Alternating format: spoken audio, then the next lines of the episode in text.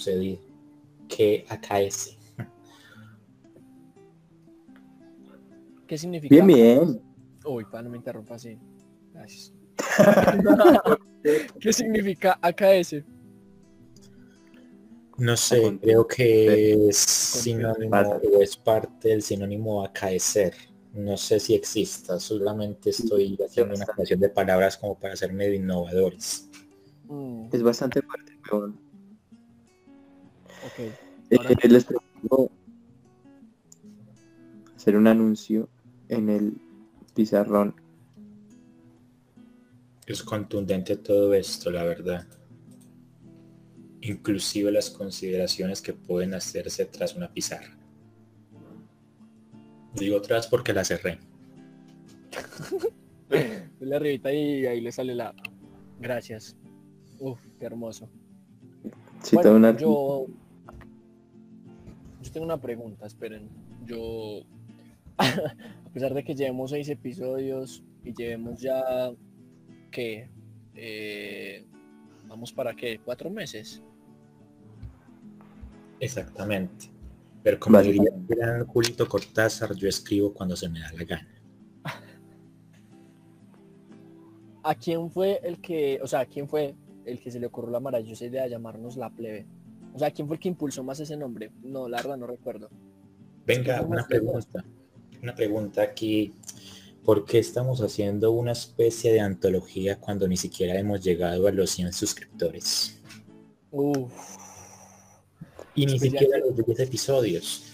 En el décimo pues sí haga todas las antologías que quiera, inclusive si te haces Vallejo o algo así, pero no vamos ni siquiera todos estamos aquí recordando buenos tiempos. O sea, eso no va con la dinámica. O bueno, no sé.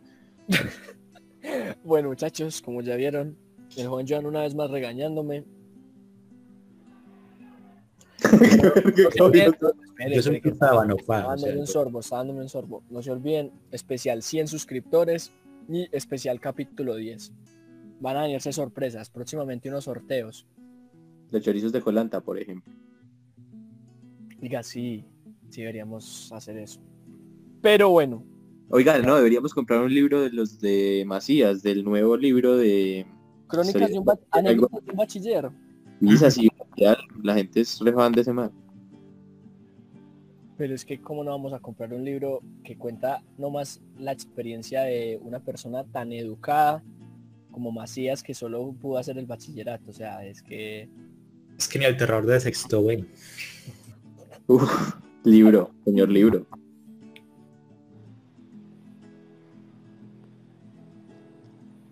sería interesante. ¿Qué precio tiene?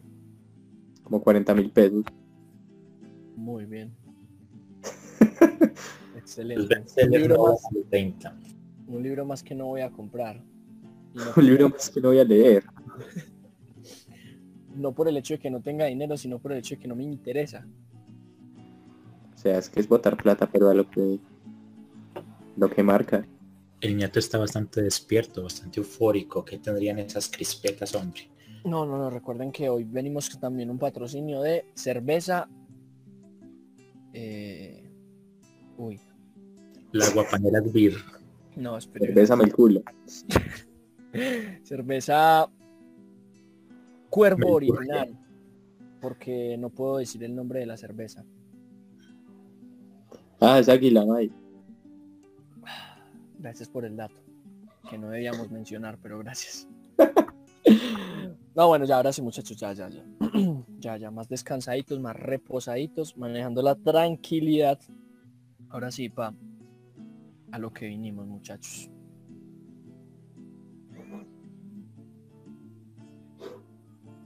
Les pregunto por segunda vez, ¿cómo han estado esta semana? Ahí.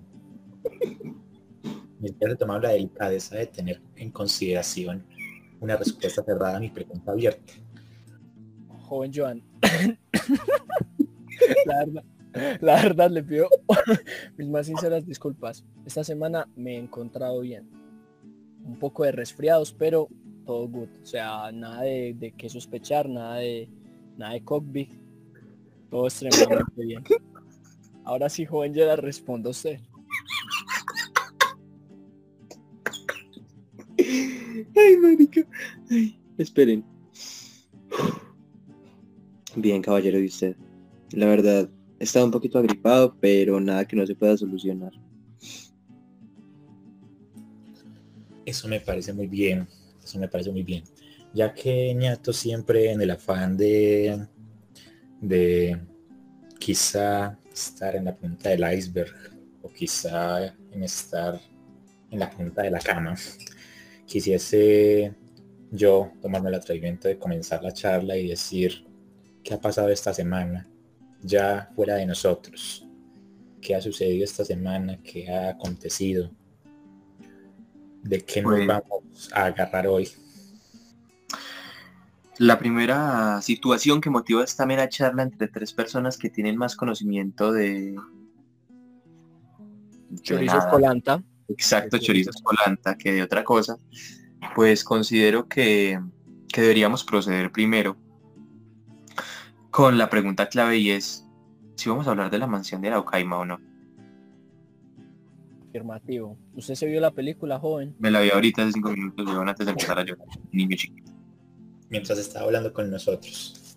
No, no, no, antes, antes de empezar a hablar con ustedes. Precisamente se me dejó pensando vainas raras.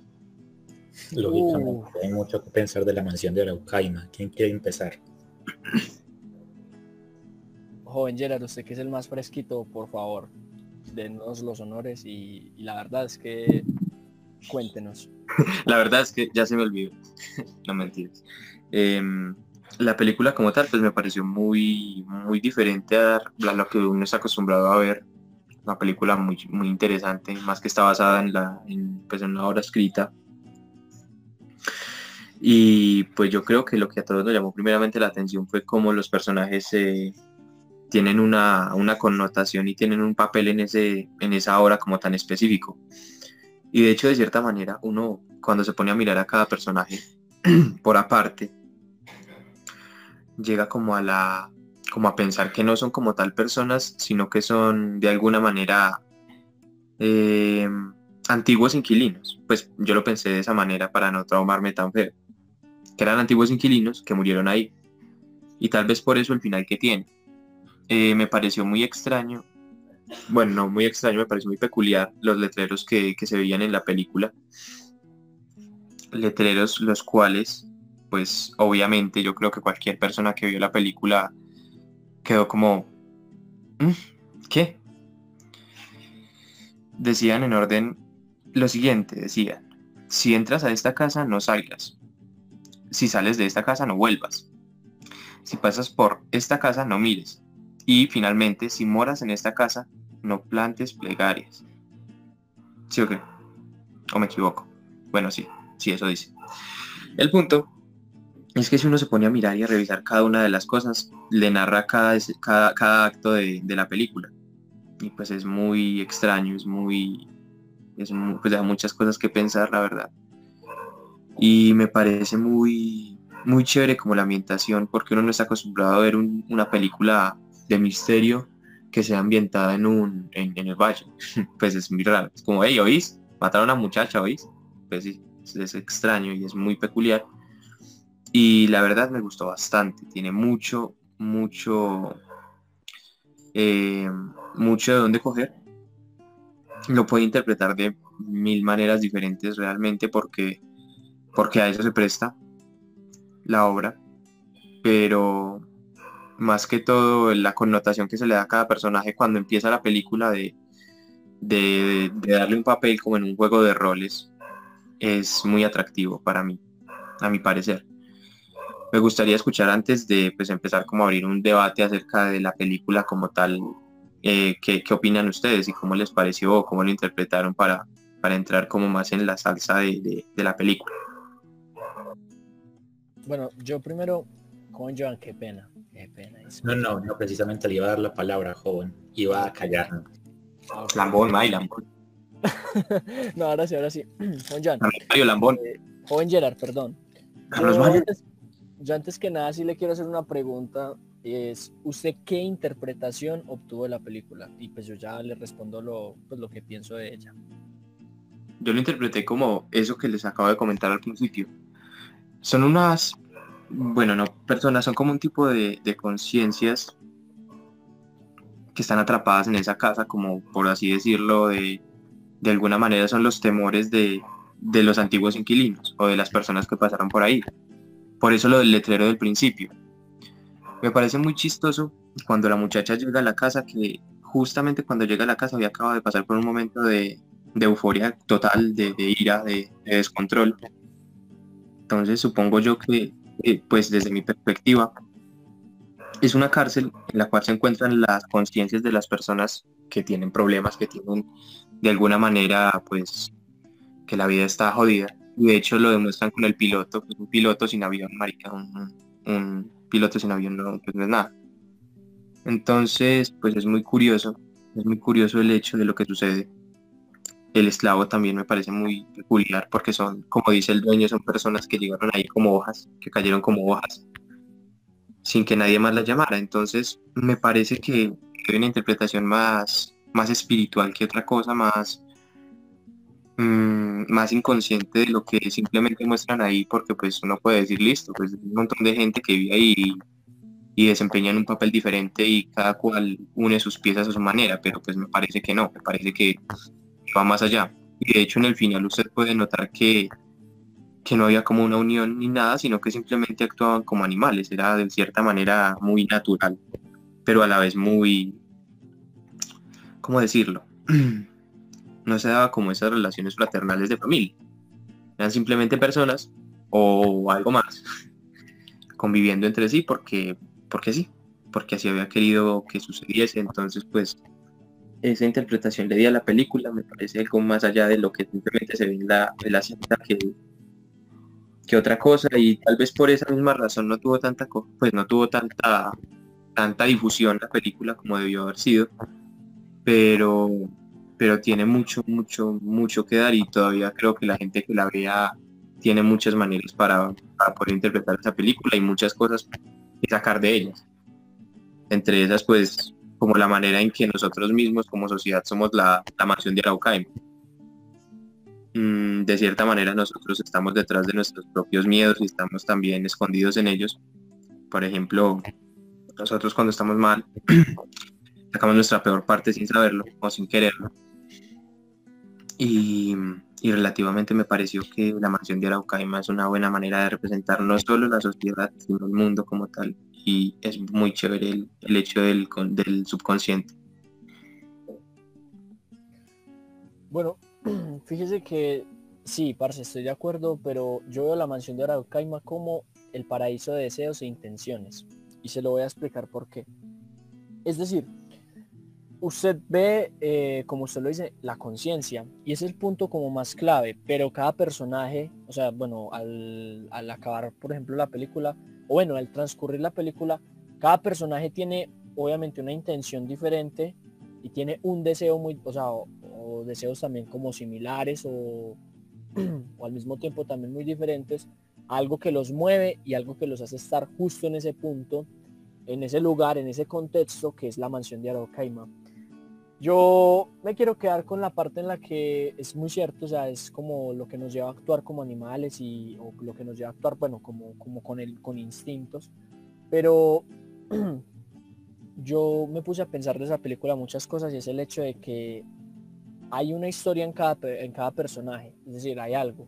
Y al final, por así decirlo, como usted lo dice, no es un final como muy concreto, sino un final que o sea, es real, es un final real, no es un final que toda la gente espera en un hilo, en un hilo cinematográfico que es como con un inicio, un un desenlace y el desenlace ya pues termina de, hilar todos los puntos o pone todas las, todas las piezas pues sobre, sobre el molde, no. Es decir, es un final muy real, es tan real y tan soso que a uno lo deja con, esas mismas preguntas, por lo mismo, por lo abierto que es, porque es el hecho de que digamos eh, solo tres tres personajes, si no estoy mal, solo murieron unos tres personajes, es decir, de ahí se acabó todo la mansión de Araucaima, es decir, ya lo que era Don Graci, que era el, pues el dueño de la mansión, le dio la libertad al, esclavo y ya cada quien toma un rumbo diferente.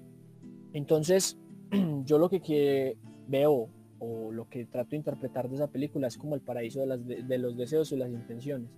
¿Por qué? Porque es donde están todos los pensamientos, todas las personalidades tan oscuras que puede llegar o no o tener una, de tener una persona. Es decir, todas esas ideas que muchas veces lo reprimen y lo llevan a un punto en el que hay caos y necesariamente tiene que explotar. Es decir, cada personaje lleva algo y es como el hecho de que, digamos, Don Graci tenga como ese ambiente como de erótico, de fantasías, de, querer tener como ese, como esa, como esa ansia que lo lleve, digamos, a, a, ser como tan, ¿cómo lo digo? Es que es un tipo como tan pícaro, como tan, y muy sagaz también, o sea, es muy inteligente y que en cada persona, o sea, es decir, en cada persona que está morando en la mansión de Araucaima, él sabe que tienen algo para ofrecerle a él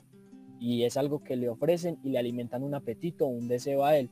Entonces, o sea, dando pues una relación a cada personaje es eso, es como para mí yo lo veo como un paraíso, tanto de deseos, intenciones o como esas cosas que muchas veces ellos eh, en el quizás digamos lo libertinaje deciden hacer y deciden reprimir en contra de todo lo que está quizás mal visto o son cosas que no, no se hablan o no son normales o muy comunes. No sé el joven Joan qué piensa. De hecho, qué pena interrumpirles ahí un momentico, pero con eso de los deseos, con eso de los deseos se, se nota mucho cuando el dueño, el dueño de, de la mansión, Em, dice al principio que ese día, que en ese momento él quería o deseaba ser emperador y empiezan a bañarlo y empiezan a bañarlo en leche. E incluso el esclavo se baña en leche, bueno, esclavo entre comillas.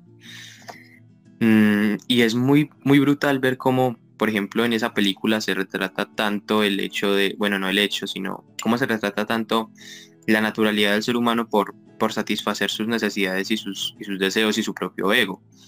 Entonces me pareció muy interesante también eso que dice el ñato de, de, que, de que es como, como, un, como una manera de plasmar los deseos y necesidades, por decirlo de otra manera, en, un film, pues que realmente parte de, un, de un escrito.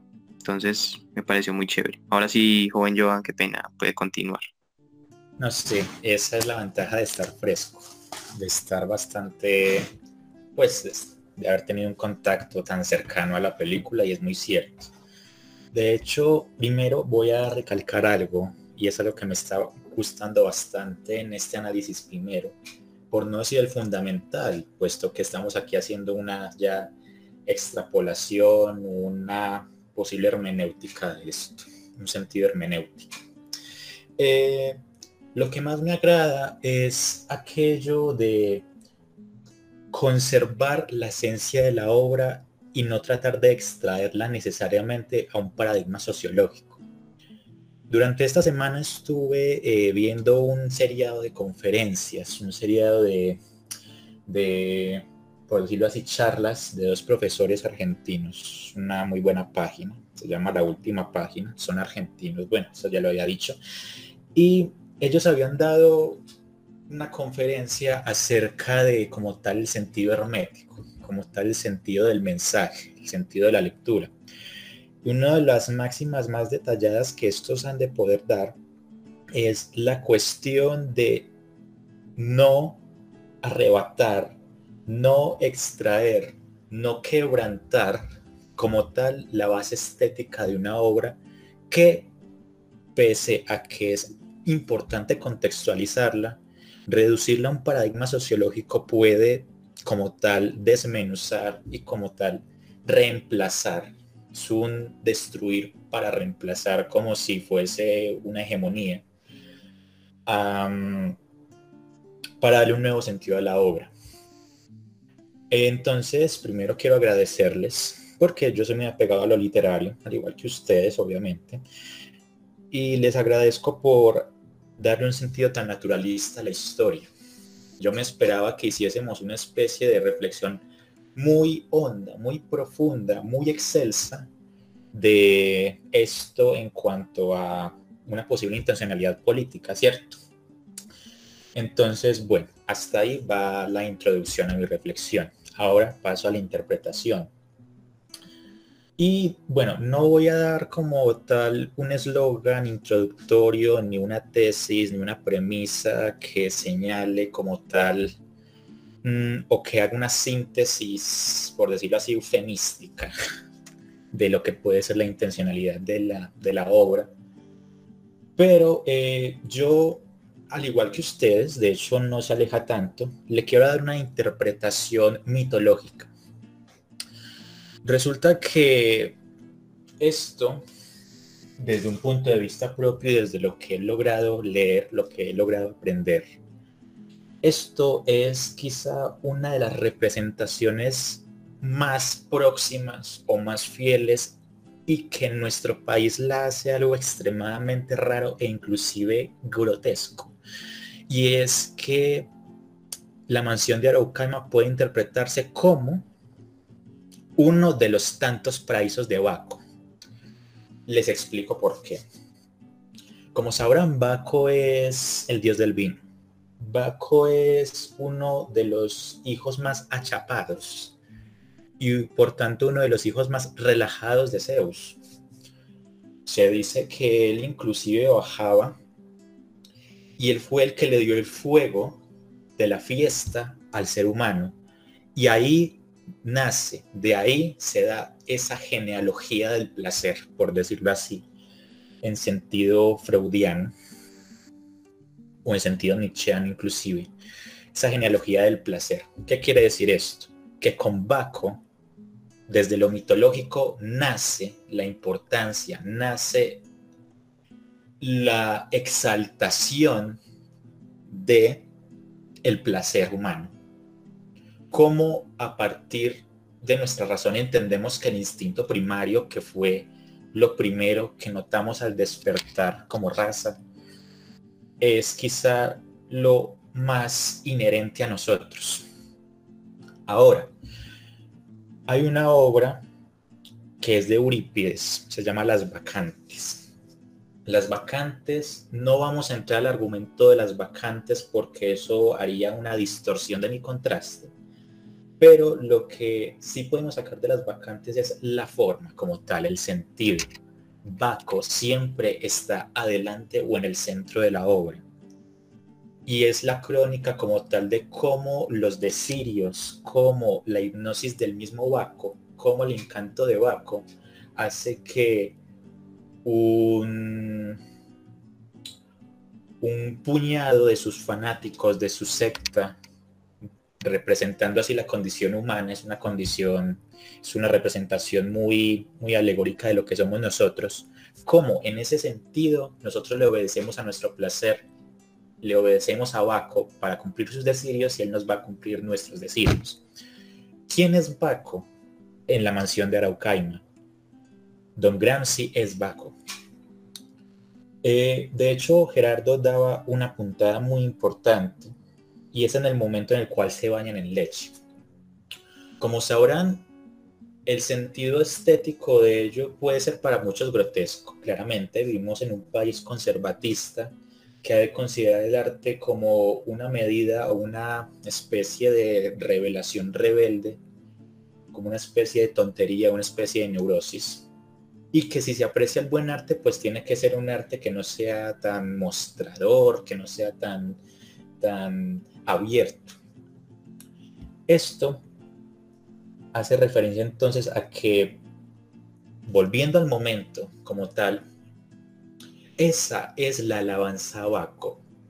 Como sin importar la condición del esclavo, sin importar la condición de la mujer que es, por decirlo así, la mano derecha de Baco, eh, como un aviador reprimido, como una chica ilusa que llega a despertar el placebo absoluto, eh, han de centrarse siempre en ofrecerle algo abajo, en este caso Gramsci, obviamente.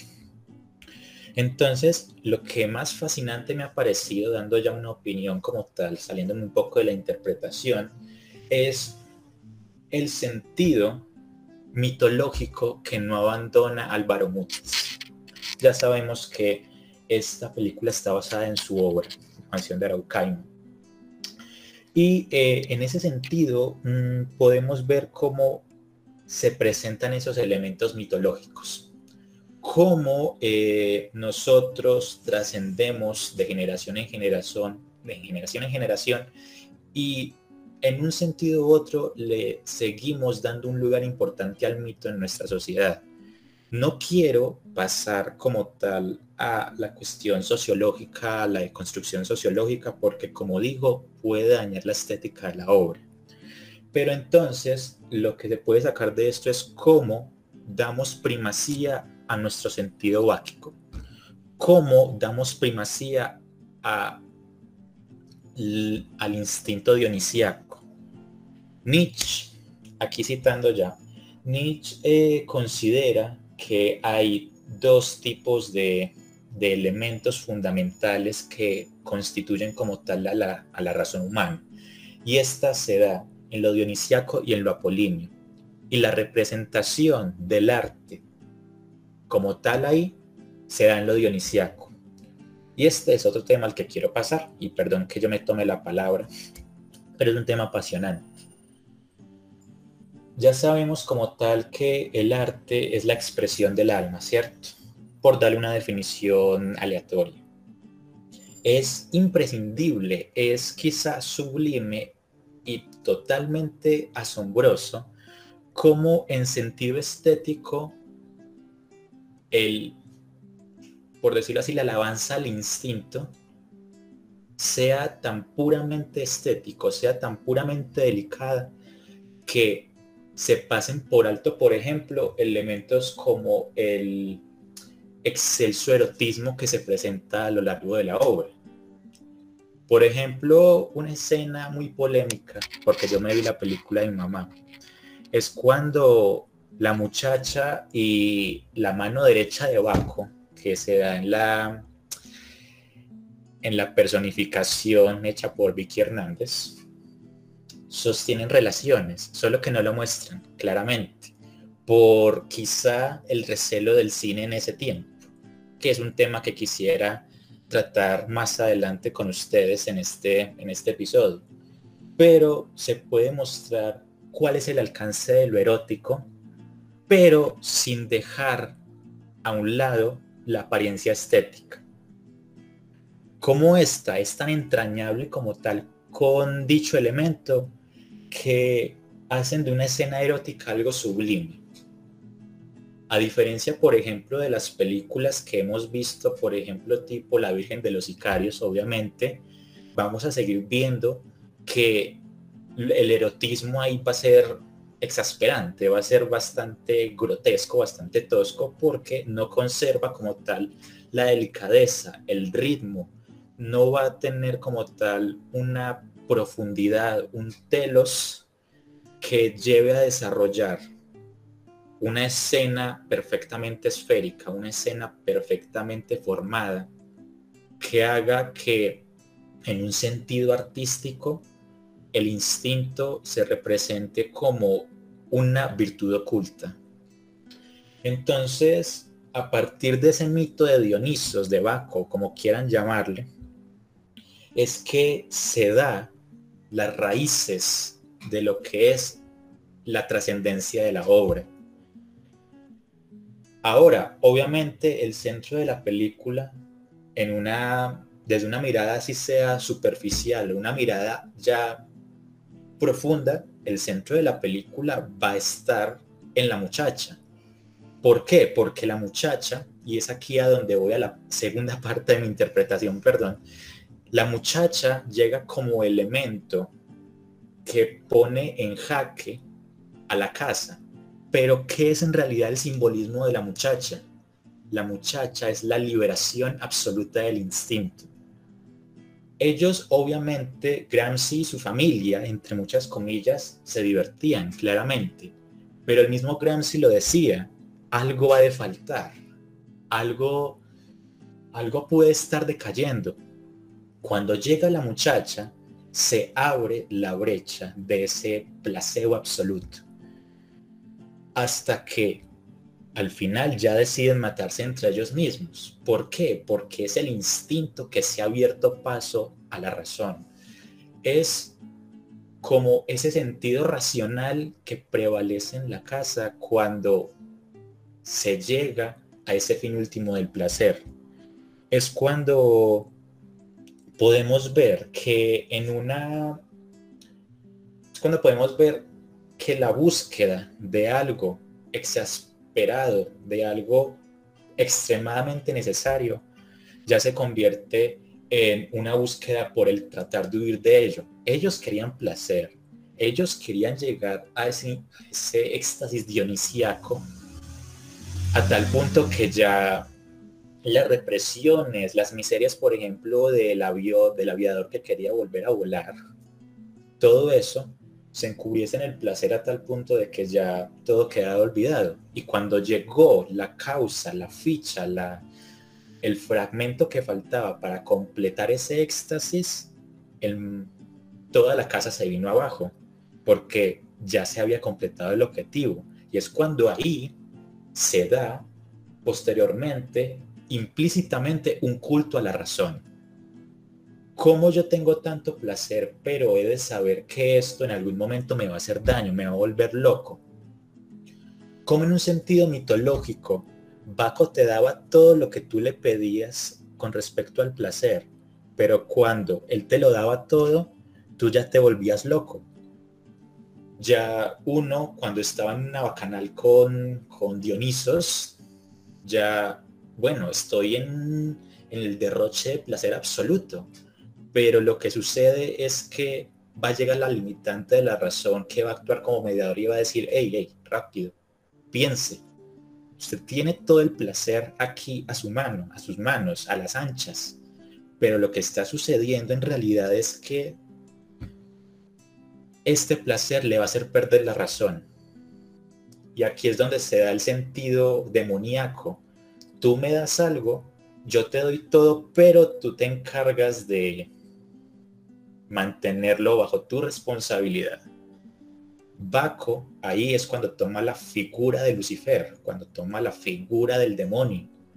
Yo te doy todos los placeres del mundo, así como el Fausto de Goethe. Yo te doy todos los placeres del mundo, pero las repercusiones de dicho placer eh, van a estar bajo tu responsabilidad. Tú verás qué haces con ellos. Y eso fue lo que recibió la casa de Araucaima ellos exigían placer, querían placer, querían hallar el principio de placer absoluto y cuando lo tuvieron en manos de la muchacha, o más precisamente en las curvas de, las, de, la, de la muchacha, ya la casa se vino abajo porque ya no había cómo controlar ese placer. La razón se había ido. Por eso la intervención de la muerte. La muerte ante la locura es una vía de escape por eso la muchacha se suicidó inclusive, porque le negaban y a su vez sintió tal, tal despoje que ya no pudo decir sas.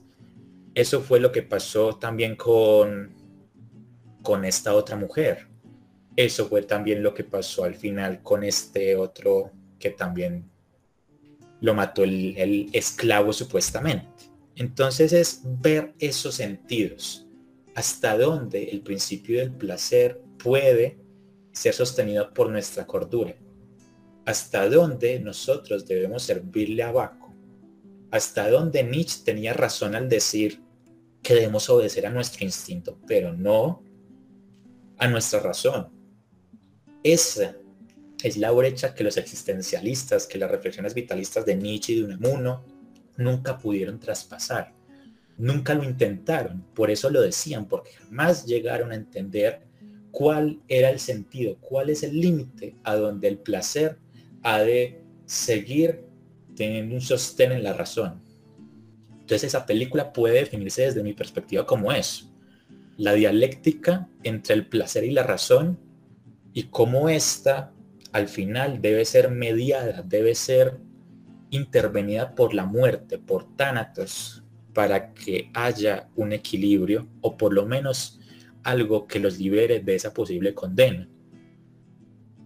Ahí se puede señalar inclusive un papel importante y es el de los anuncios, el que nos hablaba Gerardo. Las advertencias. Ahí es donde la razón privaba. Ahí es donde la razón manifestaba su intervención. Ahí es donde la razón podía o era consciente inclusive de que el placer que podía recibir, que el instinto que reinaba sobre la casa, podía tener todavía un flujo hasta cierto punto. Y es ahí donde está lo realmente paradójico de la película.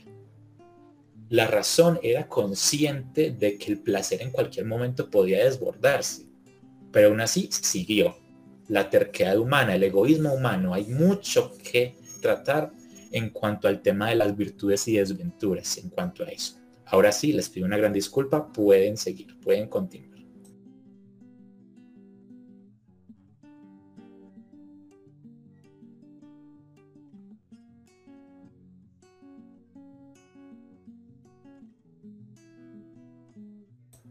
jóvenes, ya terminé mi reflexión excelsa, pero sí, o sea, es algo que, que siempre quise recalcar en cuanto a ello. Es quizá una paradoja estética bastante, bastante extensa, bastante compleja de resolver. El hecho de que nuestro instinto, o que mejor nuestra arte, esté mediada por un dualismo, alma-cuerpo, mente-instinto, como quieran llamarle, que inclusive puede tornar al arte algo grotesco. Y bueno, mm, el joven Quintero tiene algo para agregar, o el joven Gerardo, cualquiera de los dos, para continuar con esta paradoja.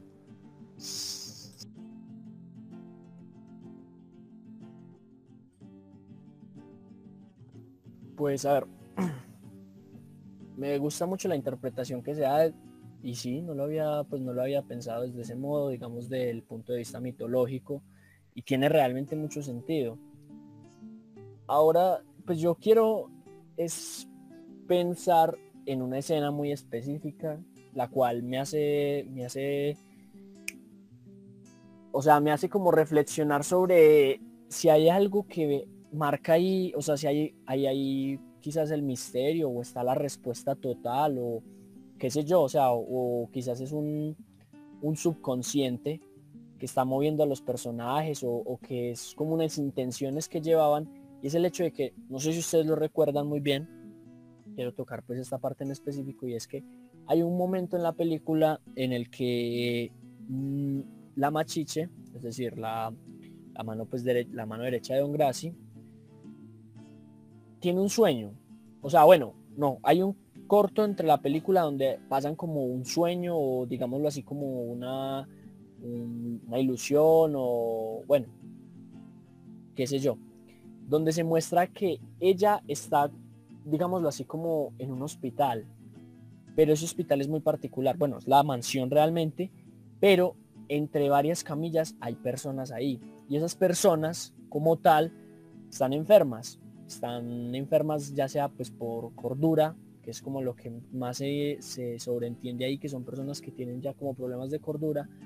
Y se nota cuando ella, por ejemplo, ahí en esa parte, ella es como una, enfermera y, ella está pues pasando como por las camillas, no sé si ustedes recuerden bien esa escena y ella se encuentra con el piloto. En ese momento el piloto está con su uniforme, es decir, está con, con su con su, con su camisa de aviador, con su casco, bueno, con su, bueno, con su capotica y todo.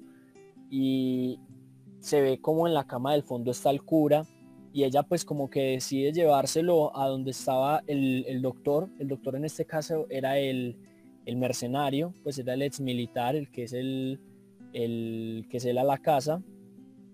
Y pues ahí deciden cómo tratarlo. Pero esa escena es muy particular porque es una escena que muestra como, por ejemplo, o sea, es como, yo la, la interpreto de esta manera y es como esos trances de, de un paso no tanto de la cordura, sino de lo real, o sea, obviamente de lo real a lo que no es real, pero de, lo, de, lo, de todos esos deseos o de todas esas como eh, ganas o lo que viene a ser pues todos esas como, como emociones, sentimientos, como pensamientos, deseos, o sea, como que todo eso que ellos realmente ahí hacen como un paralelismo, a que pueden ser causas de que ellos ahí están cada vez más perdiendo un grado de racionalidad o un grado de razón, es decir, ven la cordura como algo, como algo como sentir los deseos, llenar las pasiones y, y pues pasar por delante de lo que pase y,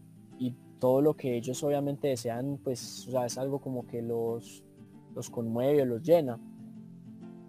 Además, no sé si ustedes recuerdan también, quiero también trasladar la primera escena, y es el hecho de cuando empiezan a mostrar cada uno de los personajes. No sé si a ustedes no les pasa que Don Graci es una persona muy, pues como muy especial, porque en la habitación donde él mora hay elementos de, de bebé, elementos de niño, juguetes de niños no quiero decir que sea como una analogía quizás un poco fuerte o decir que es como algo de, de, pues de, sentimiento de pedofilia, pero es algo muy extraño. Es algo que ahí usted puede lograr entender en que él tiene como algo, algo muy, muy específico. No sé también ahí como qué papel jueguen todos los deseos que él tiene, pero es algo que marca mucho ese personaje. Y, obviamente pues no, no me quiero pues de, decir pues o sea como ir muy lejos de la historia pero es eso o sea esas dos escenas tan particulares y es como eh, donde muestran al personaje que él tiene como un comportamiento un poco de niño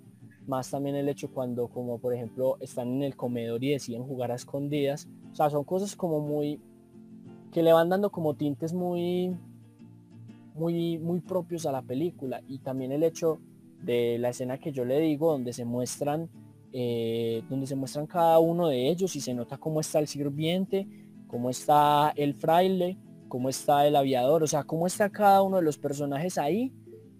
Y y pues ella está como o sea la, la machicha está como prácticamente no sé, tratando como de, ayudar a sus pacientes, pero es como ese, creería yo, quisiéndome pues aquí a entrar a, a tratar de marcar algo, una historia, y es que todo lo que pasa ahí es, es algo que ellos poco a poco, de lo absurdo y quizás de lo, de lo, de lo, de la distopía que, que ya luego, pues luego entra cuando cada uno decide como expresar esos sentimientos, es que entre Don Graci y, la Machiche marcan ellos como ese hito como de la mansión, como ellos manejan la mansión a su modo.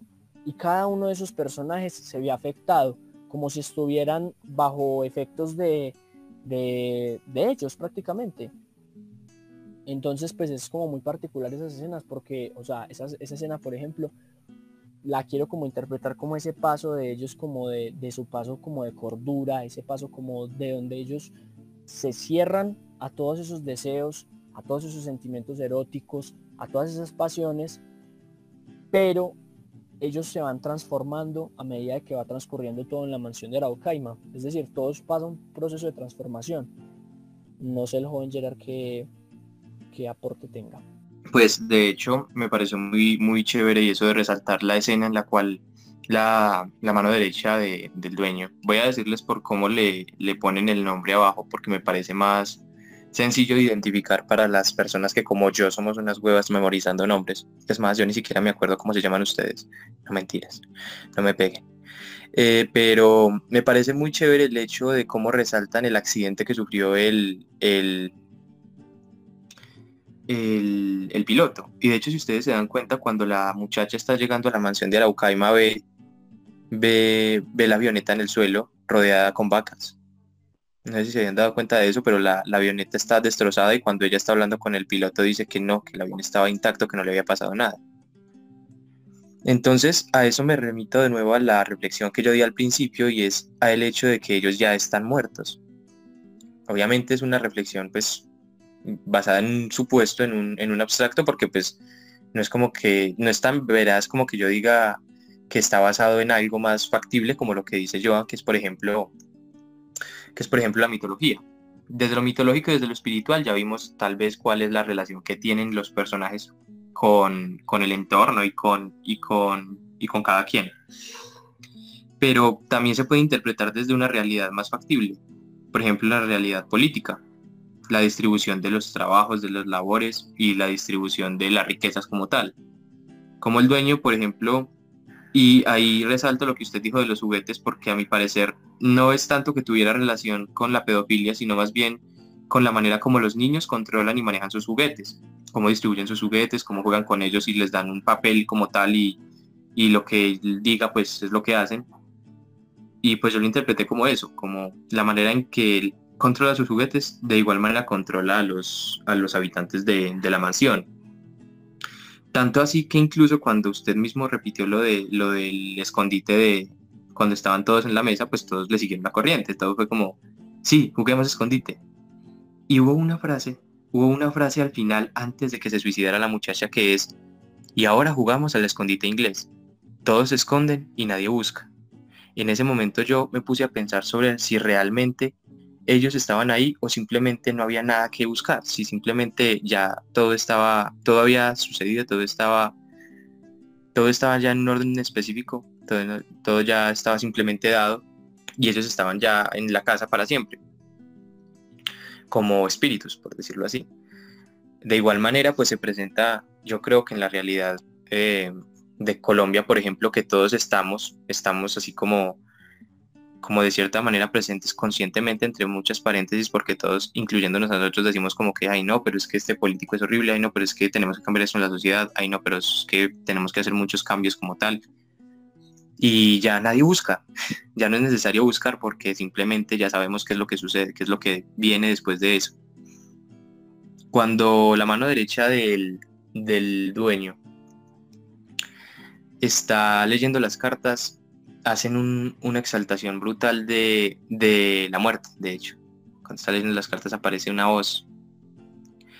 Eso hace mucha, como mucha referencia a esa muerte que pues es, inminente y, obviamente va a llegar en algún momento, pero que de cierta manera al final representa cómo unos se luchan contra otros por, por ese objetivo en común que tenían. Joan lo dice de esa manera como que cuando llega la muchacha se, se desatan todas sus pasiones, todas sus, sus necesidades, por decirlo de esa manera, como lo decía Jacobo, y pues me parece que se da ese enfrentamiento como se da en la realidad, en la vida real, en la sociedad actual. Se enfrentan unos contra otros por un bien en común, por, un, por una finalidad en específico que realmente no era esa finalidad en específico.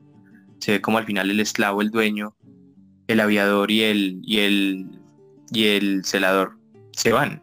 se van, pero ahí cuando en ese momento le dan la libertad al esclavo, me doy cuenta que tal vez ellos estaban prisioneros, estaban siendo prisioneros de, ese, de esa mansión necesitaban que alguien lo sacara de ahí. Tal vez pueda hacer otra interpretación así como se le da a, la actualidad, que nosotros estamos esperando a alguien o algo que venga y nos diga, vengan, ustedes pueden salir de esto, hagan tal cosa.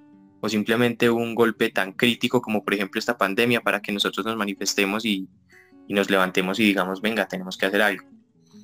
Puede ser una interpretación tal vez más, más, eh, más física, más factible, tan, tanto en la actualidad como en ese entonces.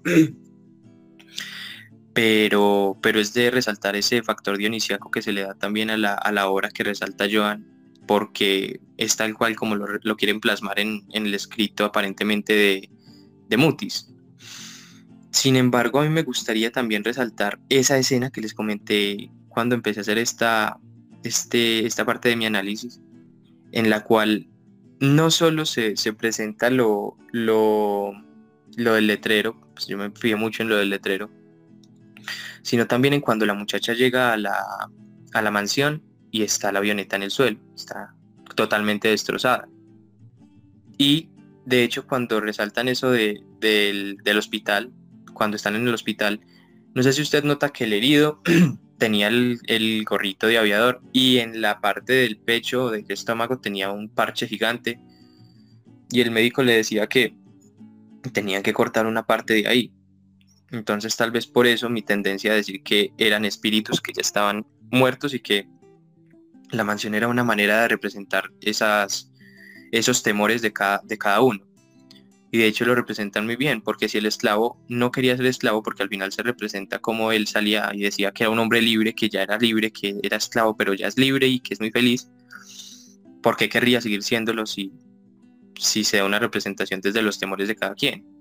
Entonces, pues desde esa parte me quedé dudando mucho incluso de mi propio análisis y aplicándolo a la realidad también se puede dar ese, ese, ese espectro, ese efecto espejo o espectro de que nosotros pues nos vemos de una manera, pero realmente o nos ven de otra o, quiere que, o quieren que seamos de otra manera.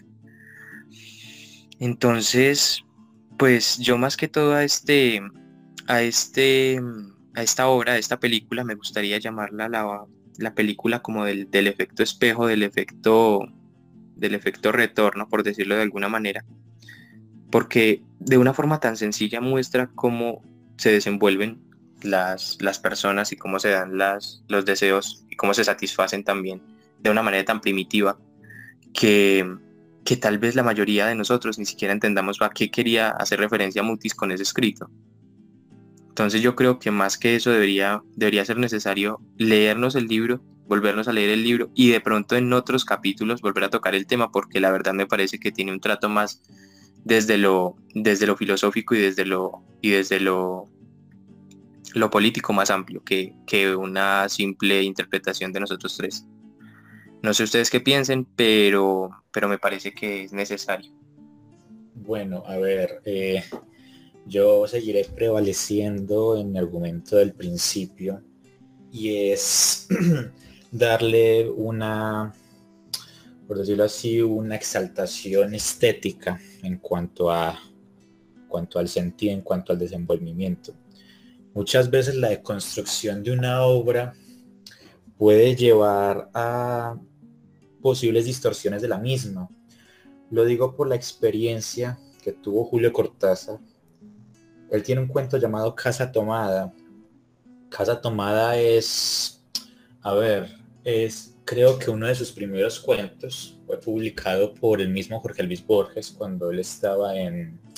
Esto va a ser un título bastante bizarro para, para nuestro cono sur, o por lo menos para nuestro fragmento, pero eh, él lo publicó en los Anales de Buenos Aires, que era una revista muy importante en, esa, en esos mediados del siglo XX.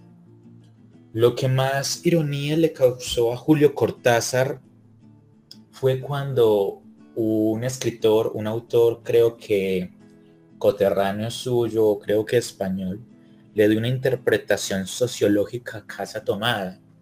Y es cuando él dice que básicamente lo, lo ontológico, la ontología como tal del cuento, pudo haber sido plagada de las injurias, de esa deconstrucción banal que cada día le damos a una realidad.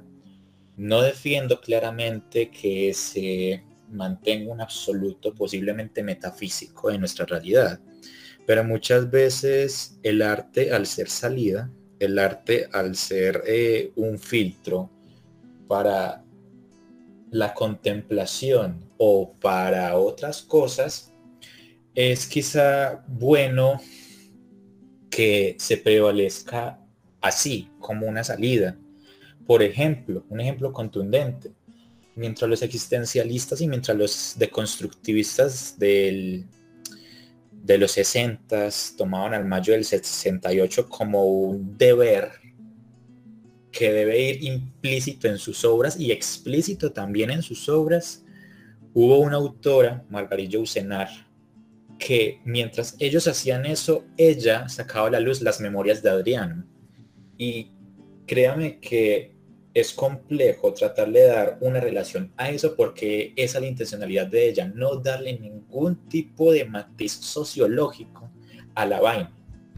¿Por qué? Porque el arte en momentos de suma penuria es cuando debe prevalecer en esencia y no ser empleado como indumentaria como han hecho muchos, muchos regímenes, bueno, no sé si se dice así, perdón, estoy muy atrofiado lingüísticamente, muchos, muchas hegemonías que han empleado incluso a escritores y a poetas para manifestarse.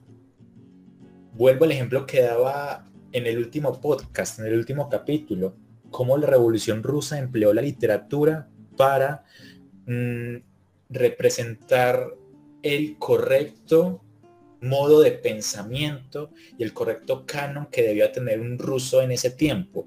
Usted debía ser, bueno, todo su ser debía estar acoplado a el canon proletario.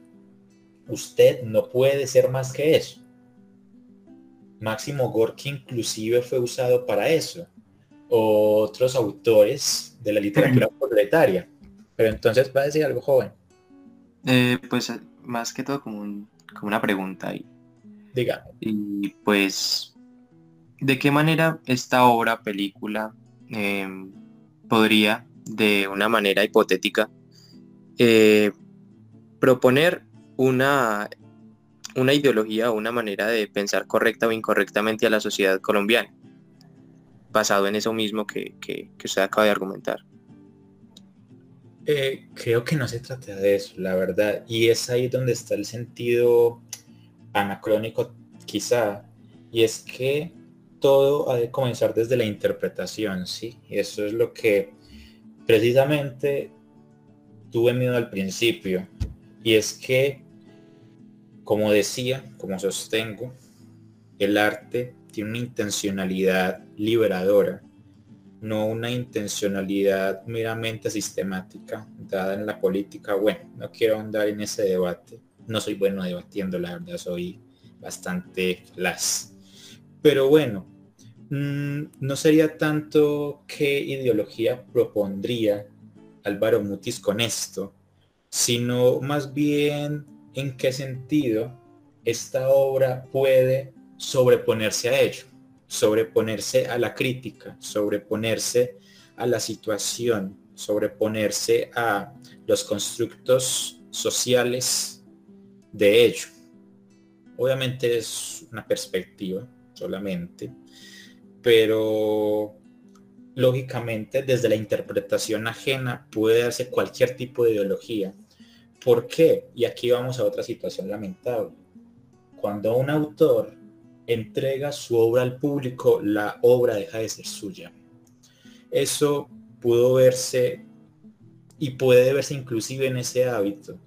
Cómo Julio Cortázar le entregó Casa Tomada a una editorial con la intencionalidad de ser un cuento que simplemente narrase los albores, por decirlo así, del realismo, del realismo mágico, de lo fantasioso, y cogió a alguien y dijo, ah, esto puede atribuirse a una causa proletaria o ah, esto puede interpretarse como el peronismo nos ahorca hasta, hasta más no poder, hasta sacarnos, las, hasta sacarnos los tímpanos, las retinas y entre otras. ¿Cómo? Entonces, quizá lo verdaderamente anacrónico no está en ello. Lo realmente anacrónico está en la interpretación que siempre se le va a dar a esta obra o a cualquier otra obra. La intencionalidad obviamente va a estar presente en el autor muchas veces, pero esta siempre va a expandirse dependiendo de la intencionalidad del lector. Y es ahí donde está lo paradójico de la lectura. ¿Cómo debe ser la correcta lectura de ciertas obras, de ciertos ensayos, de ciertos libros, de ciertas, inclusive de ciertas piezas musicales? ¿Cómo? Como inclusive eh, empleaban eh, una canción de los Beatles llamada Lucy in the, ¿cómo es que era? Lucy with the Diamonds in the Sky, no me acuerdo cómo se llamaba. Cómo estas interpretaciones se tuvo en cuenta para promover los ideales de las drogas sintéticas. ¿Pudo haber sido esa la intención? Quizás sí, quizás no, pero en gran parte esta en la praxis deliberada, inclusive decadente, que muchos han de poder hacerle a partir de la lectura de cierta obra. Pero bueno, como dije antes, es un debate que no quisiera expandir mucho, porque por infortunio la lectura en muchas ocasiones ha de ser de interpretación subjetiva. Y es ello en donde está la cuestión ahí. Entonces, bueno, joven Quintero, ¿algo más que agregar a la, a la crítica, a la obra. Bueno, pues ya lo que yo digo es que eh, rescatando algo de lo que decía el compa Gerardo ahora, es que yo no creo, pues yo no creo que ya eran personas que murieron, pues que hayan muerto ahí, que, y que sea algo como que se desarrolle con, con los subconscientes o, o las almas de las personas, sino que yo creo que, como le digo, cada personaje llegó ahí, sí, él tuvo que, cada personaje tiene una, o sea, quizás eh, un punto clave que él decía es, tenemos que leernos la obra y hablar de ella porque en la obra encontraremos obviamente también muchas cosas de las que, de las que ahora quizás estemos también suponiendo. Pero es que lo que yo, a lo que yo me quiero referir es que yo digo que cada persona entró ahí por algo, pero cada personaje tiene, tiene un especial deseo, una especial intención y algo que, que realmente hace que sea particular y cumpla un papel muy importante. Para finalizar, queriendo como hacer una pequeña descripción de cada personaje, quiero tocar el punto del piloto. El piloto era una persona que era rechazado por el hecho de que sentía que nunca iba a poder corresponder un amor porque nunca iba a poder complacer sexualmente, no iba a llenar los deseos, no solo sexualmente, sino quizás también en otros ámbitos a, a una mujer y eso lo llevaba a sentirse poco varonil, porque él se sentía poco varonil en ese caso, y sentirse aislado y rechazado. Ese es el punto clave. ¿Por qué? Porque ahí es donde pasa un, quizás un círculo de amor en el cual él entró a esa casa, él entró a esa mansión, se ganó el respeto de todos porque era una persona pues pues quizás muy querida y todo. Eh, y al mismo tiempo es una persona que, o sea, se marcaba mucho por el dolor, por eso él se la pasaba quizás tomando, culpándose y todo esto. Pero él llamó la atención especialmente de la machiche, es decir, de, de, de, la, de la mano derecha de Don Graci. Y ella siempre tuvo un sentimiento hacia él, pero él nunca quizás logró llenar el vacío de sus mujeres y, digamos cuando vino la modelo, la muchacha, cuando vino la muchacha, él vio la oportunidad de querer volverse a sentir vivo, quererse volver a sentir joven, porque eso era la muchacha. La muchacha simbolizaba esa pureza, esa, ese espíritu de niña, ese espíritu de joven, ese espíritu de riesgo y de querer adentrarse, porque como usted puede ver en el trayecto de la película ya decidió salir del film, o bueno, del comercial que estaba grabando y quiso salir a rodar por la bicicleta tan libremente y llegó a una mansión, donde ella sencillamente no se pensó, bueno, esto es una mansión, está acá quizás algo sola, puede pasar algo o, o algo así. O, pues cargar con algún miedo. No, ella simplemente se aventuró y se adentró ahí. Y eso fue todo, y eso fue todo. Entonces, al, digamos, el piloto no llenar o no complacer a Ángela, él se ve aún más en ese rechazo, aún más en ese rechazo, pero él ve una oportunidad. Entonces es ahí donde cuando pasa, digamos, eh, que la muchacha se decide suicidar, él decide vengarse contra la machicha.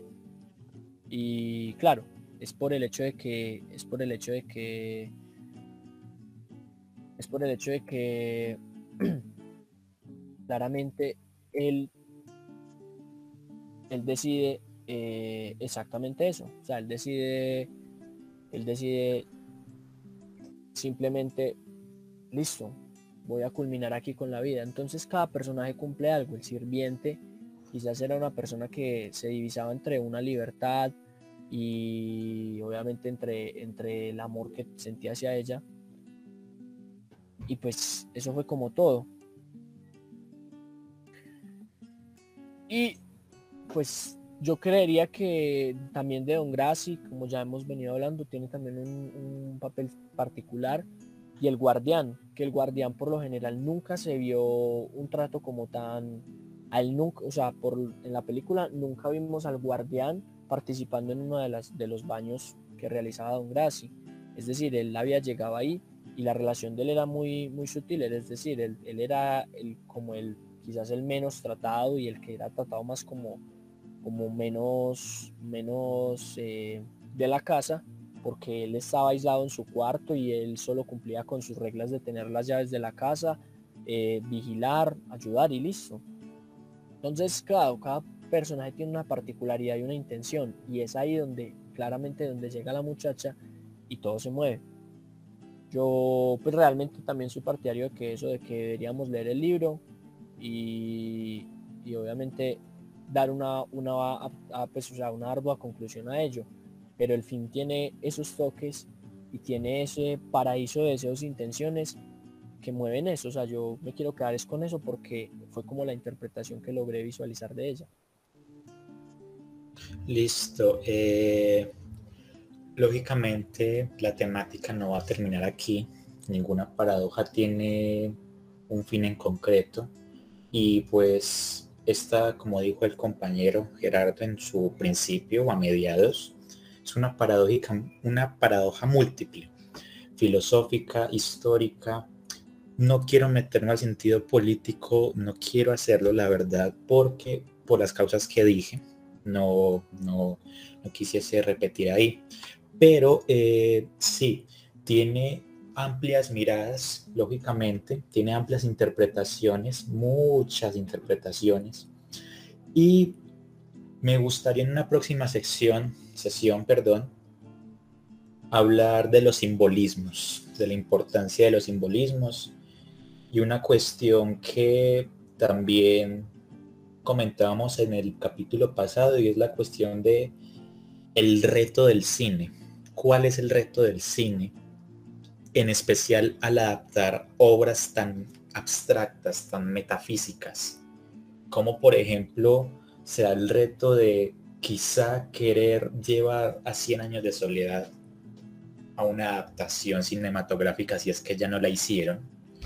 Pero entonces sería bueno seguir hablando de estos temas, no va a tener un fin, esto, esto va a tener lógicamente una segunda parte, así que vamos a estar atentos nosotros y atentas las personas, el pequeño grupo de tres personas o cuatro que nos escuchan, pero que algo es algo.